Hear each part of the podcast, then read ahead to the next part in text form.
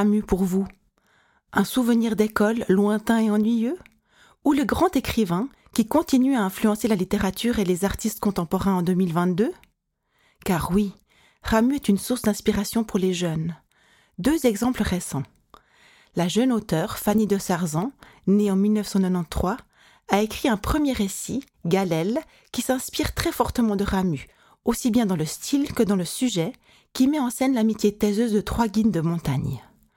Ou le jeune bédéiste Fabien Ménor, né en 1997, qui a choisi le roman d'Herborance pour l'adapter en un très beau roman graphique paru aux éditions helvétiques en 2022. Du plus loin qu'on s'en souvienne, et à son époque déjà, Ramu suscite des réactions fortes. Accusé de mal écrire, son style fait naître soit l'admiration totale, soit le rejet définitif. C'est le signe d'une écriture forte, moderne, qui ne laisse personne indifférent. Aujourd'hui entré dans le domaine public, son œuvre a fait l'objet d'une énorme entreprise d'édition dans le canton de Vaud. Les romans de Ramu ont été publiés dans la bibliothèque de la Pléiade, consécration ultime pour un écrivain suisse de langue française. Un chantier Ramu qui s'est poursuivi de 2005 à 2013 pour aboutir à l'édition fouillée de son œuvre complète, inédit et correction compris, en 29 volumes aux éditions Slatkin. À l'heure où un espace muséal dédié à Ramu va bientôt ouvrir ses portes dans sa maison, la Muette à Puy, ces manuscrits ont enfin été acquis par le canton de Vaud en 2021 et sont conservés à la Bibliothèque cantonale universitaire de Lausanne. La préservation d'une œuvre littéraire majeure du patrimoine suisse est ainsi assurée. Reste à la faire connaître ou à la faire redécouvrir au grand public. Comment? La réponse est simple. Se plonger dans la lecture de ces textes, publiés en poche par Zoé par exemple, comme Le lac aux demoiselles et autres nouvelles, et surtout goûter à cette écriture, cette langue geste, comme l'appelle Ramu, qui se dévoile pleinement quand on l'écoute à voix haute.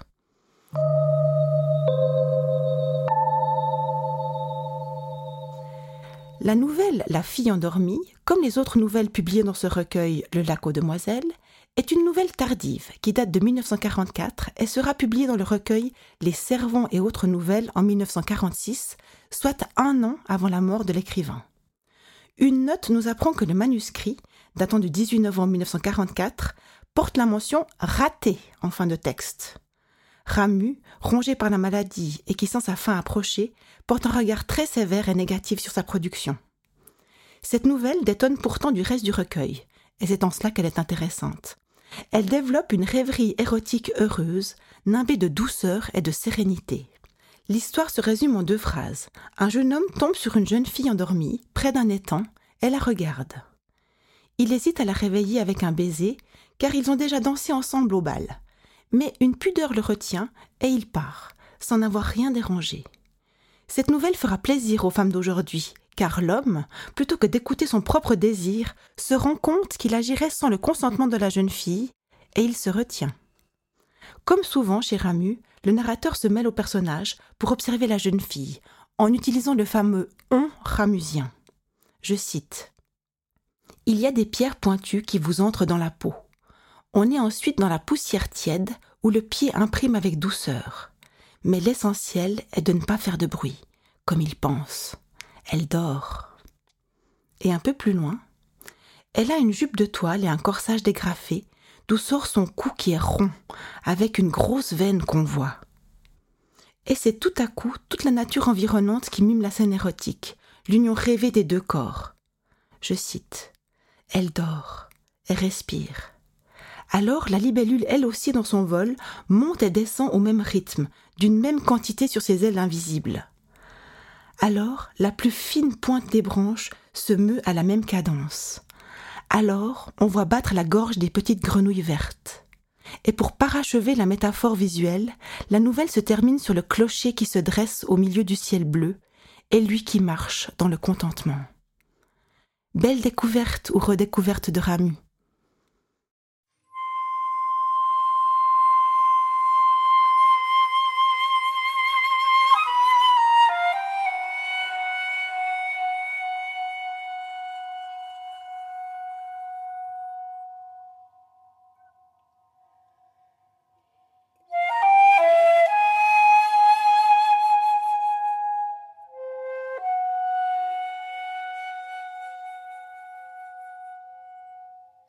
Il la vit de loin. Et d'en haut.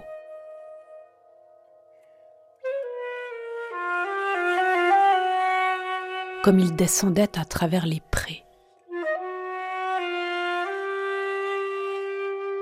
Il allait être midi.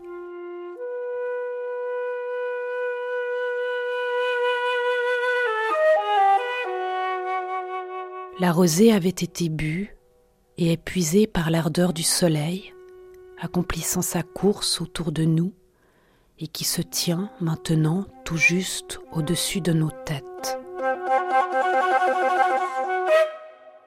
Comme immobile pour toujours.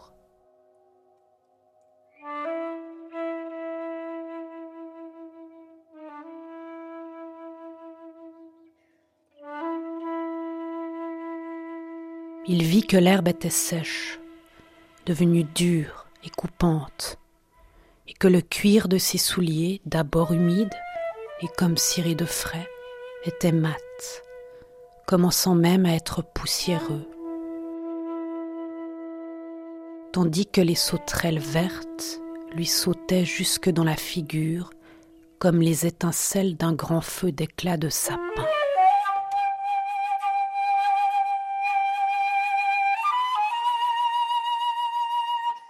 Et il y en avait des grises, avec des ailes rouges, qui s'envolaient devant lui parallèlement à la pente.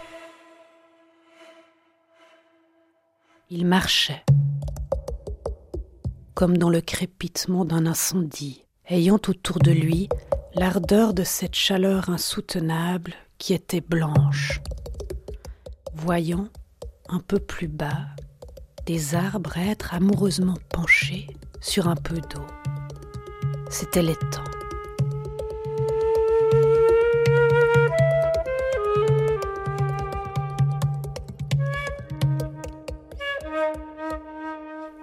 Et entre les branches, on apercevait luire un peu la surface de l'eau vaguement penchée.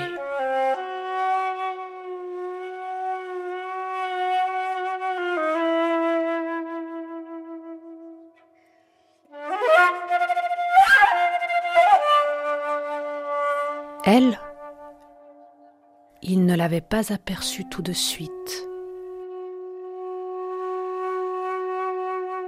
Il ne pensait pas à elle. C'était l'ombre qui l'attirait.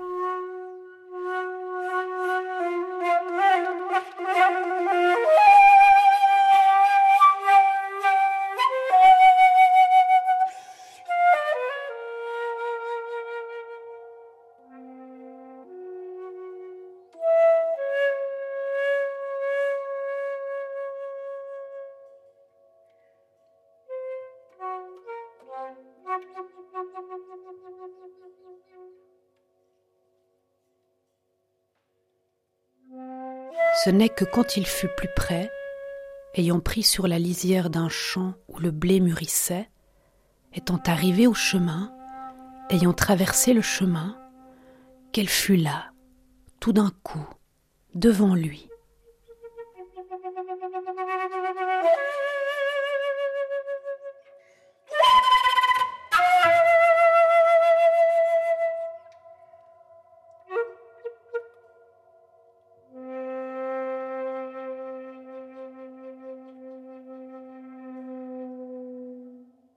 S'est assis au revers d'un talus.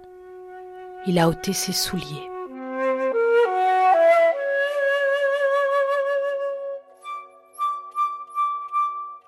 Dans sa chemise blanche et son pantalon de grosse toile bleue, il va avec ses doigts maladroits parmi les lacets emmêlés, trouve le nœud, défait le nœud.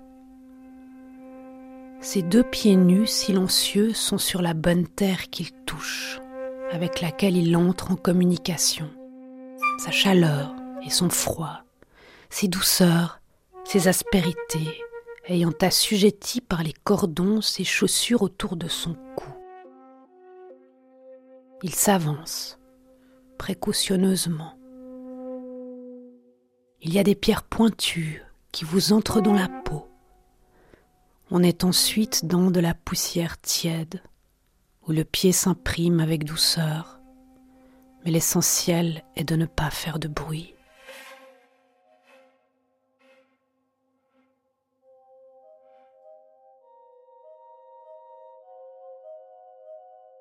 Comme il pense, elle dort.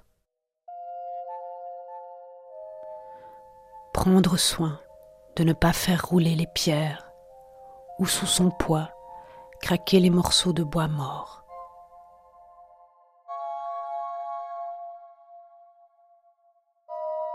C'est à quoi il s'applique. Il s'avance. Tout est merveilleusement tranquille. Tout repose sous la majesté du grand ciel. Elle dort.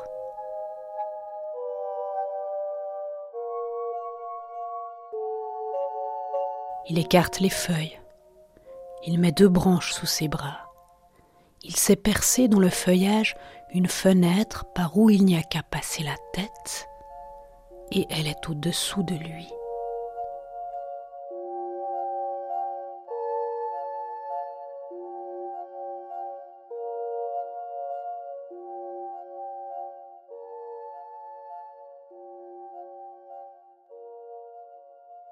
Ses grosses lèvres sont entr'ouvertes.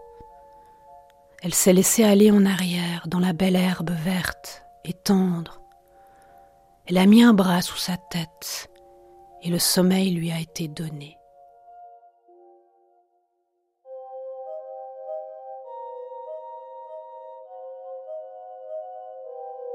Il la connaît bien, Adrienne, une belle grande fille. Elle est domestique au village. Elle a été tournée le foin et on a un petit moment de répit avant midi. On en profite.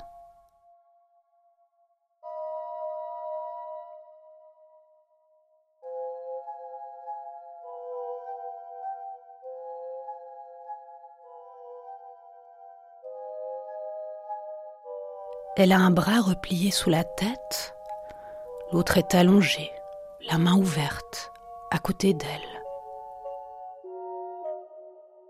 Elle a une jupe de toile et un corsage dégrafé d'où sort son cou, qui est rond, avec une grosse veine qu'on voit.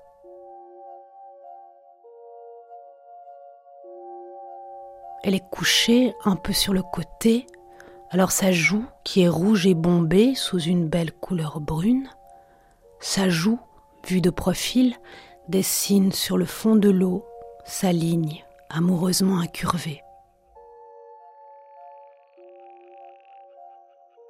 Et on voit surtout comme elle respire, parce qu'il y a un poids qu'il lui faut, chaque fois qu'elle fait entrer l'air en elle, soulever quelque chose de lourd qui est devant elle, remplit son corsage, retombe lentement, remonte, et sa respiration est comme le balancier du monde. Elle bat la mesure à tout ce qui est vivant.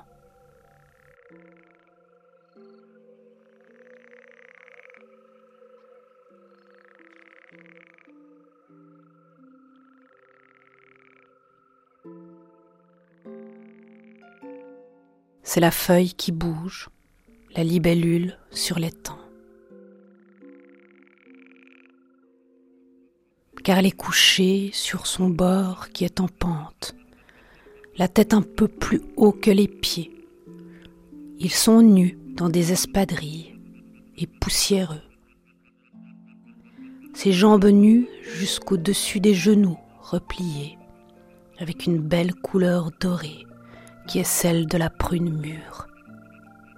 Et plus haut vient sa ceinture, et plus haut sa respiration.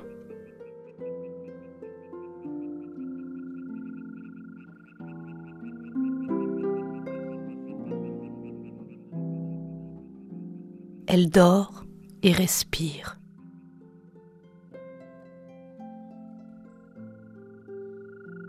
Alors la libellule, elle aussi, dans son vol, monte et descend au même rythme, d'une même quantité sur ses ailes invisibles. Alors la plus fine pointe des branches se meut à la même cadence. Alors on voit battre la gorge des petites grenouilles vertes qui, à l'extrême marge de l'eau, sont accoudées comme des personnes à un balcon.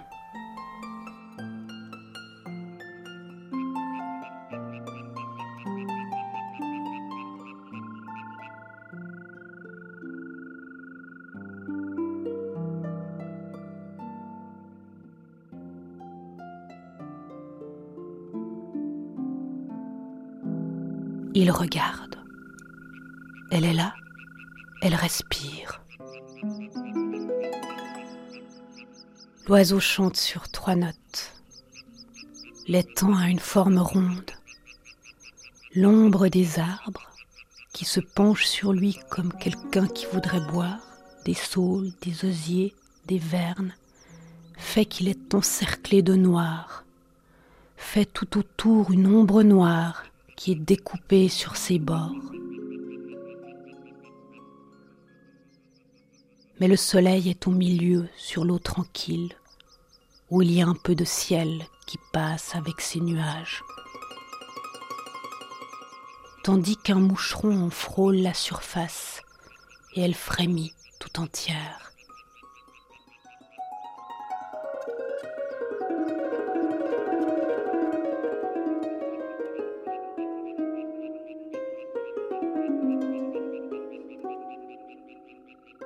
Les araignées d'eau, haut montées sur leurs longues pattes et qui glissent comme des patineurs, font qu'elles s'émeut petitement par des cercles concentriques qui vont s'élargissant du point où ils ont pris naissance jusqu'à la rive où les herbes s'émeuvent.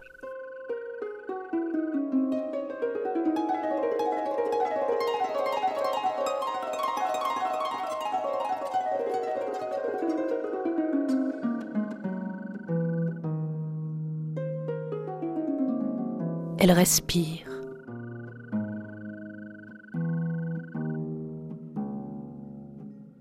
Un grand silence.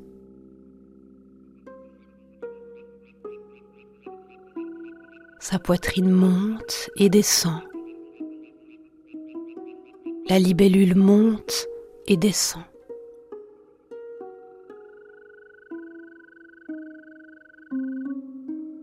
Lui regarde, il attend, il se dit, puisqu'on se connaît, je l'appelle, je dis, Adrienne.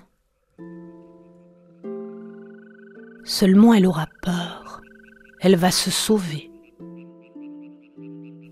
Il voit que, juste derrière elle, dans le fourré, un passage a été ouvert par où sans doute elle est venue, qui facilitera sa fuite. Il n'aura même pas le temps de la retenir au passage.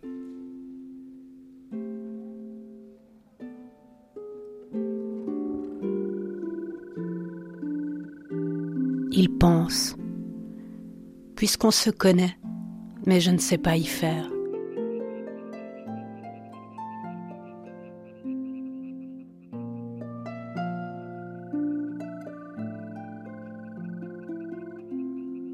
Pourtant dansé ensemble l'autre dimanche, toute la nuit. On m'avait dit, ne rentre pas trop tard, et on avait dû le lui dire aussi. Eh bien, c'est qu'on se convenait. Alors,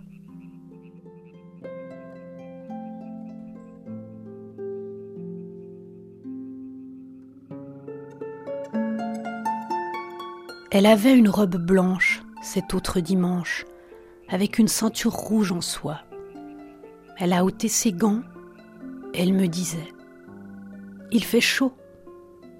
Moi, je lui ai dit Regarde les miens. Ils ne m'ont pas coûté cher. C'est le soleil qui me les a payés. Elle riait.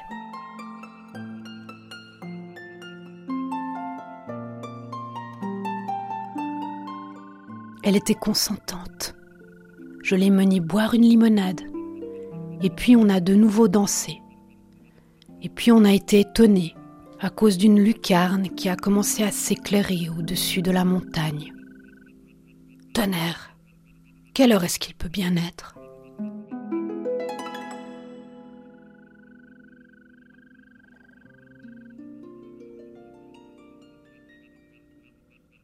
Il pense.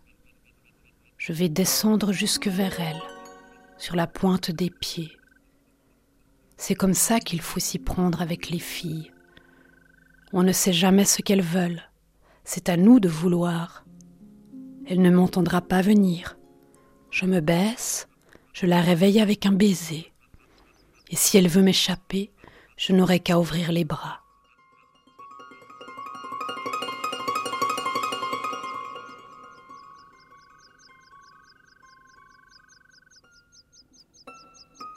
Il la regarde.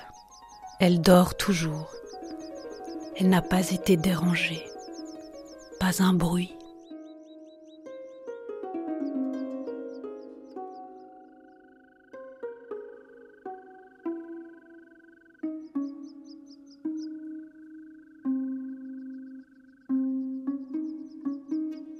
L'oiseau continue à chanter.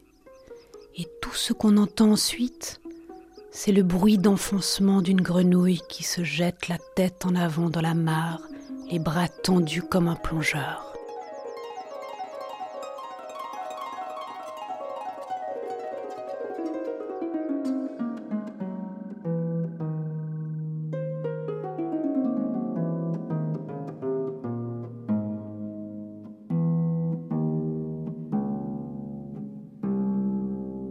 Les libellules sont silencieuses. Les araignées d'eau sont silencieuses.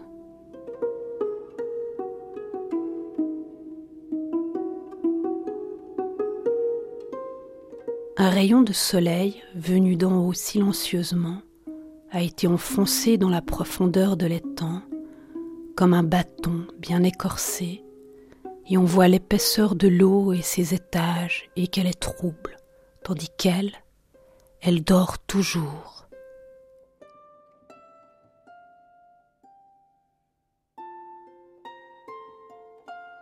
Il se dit. C'est pas possible. Elle fait semblant. Elle se moque de moi.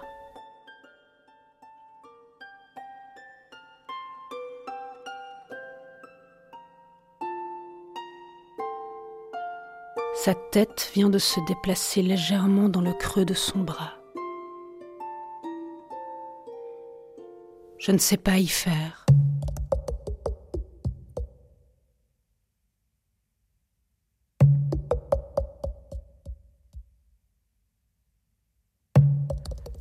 Ce n'est pas comme ça qu'il faut s'y prendre avec les filles. Il faut y aller carrément. Je viendrai, je me coucherai à côté d'elle. Je n'aurai pas besoin de parler. Il ne faut pas parler aux filles. Je lui passerai le bras sous la taille, ma main aura vite fait de trouver de quoi la remplir. Et avec l'autre main, je ferai tourner sa tête vers moi, où il y aura ses lèvres pleines de jus comme une framboise.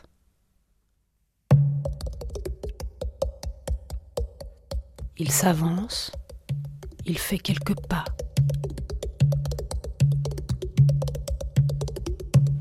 Il s'arrête. Il s'est dit tout à coup, il ne faut pas la déranger.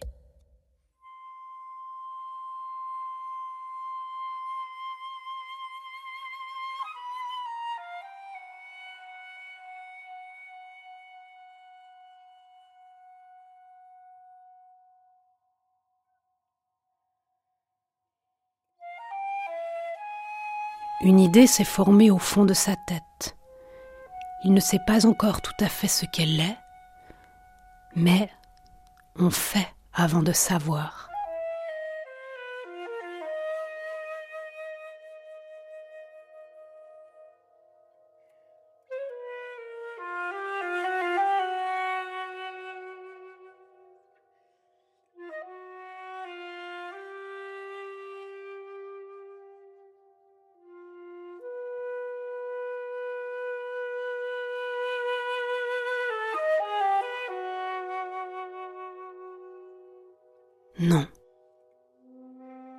pas la déranger.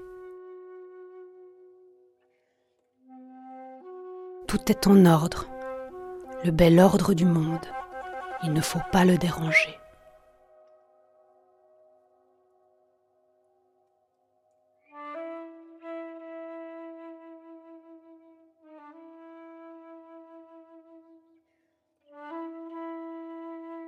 Et c'est pourquoi il revient sur ses pas.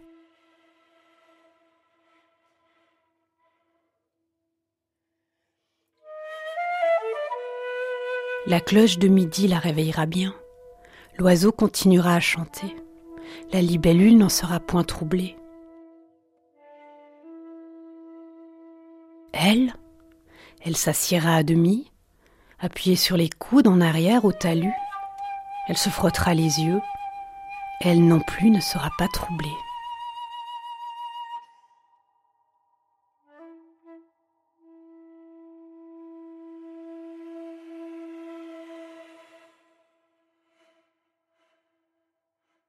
Mon Dieu, quelle heure est-il? Je m'étais endormie.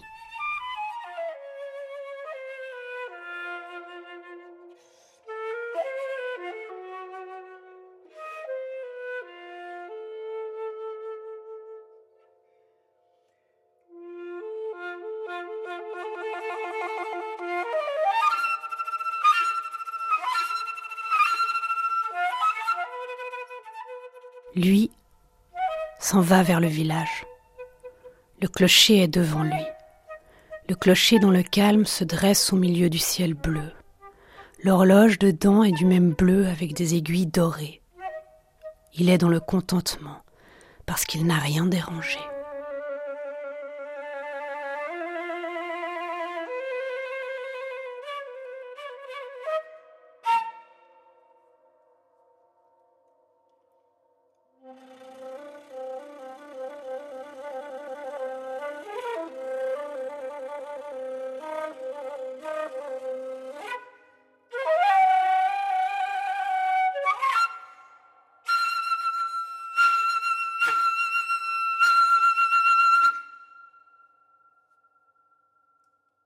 Il marche dans la poussière.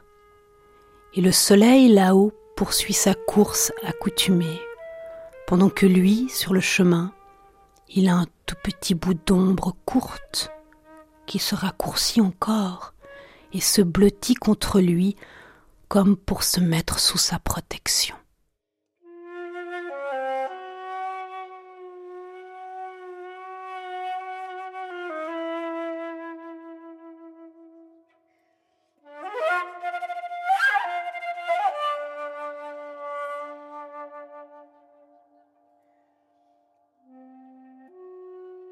La fille endormie.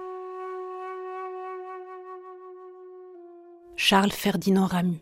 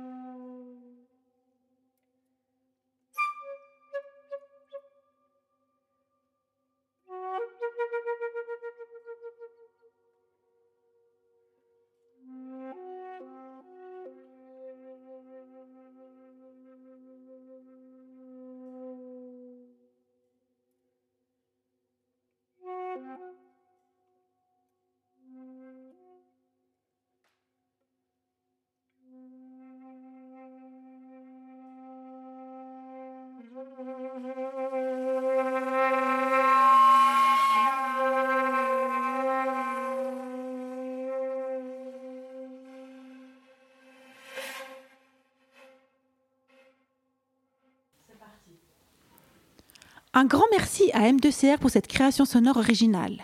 C'était Fringale, à écouter sur bcu-lausanne.ch ou votre application de podcast préférée.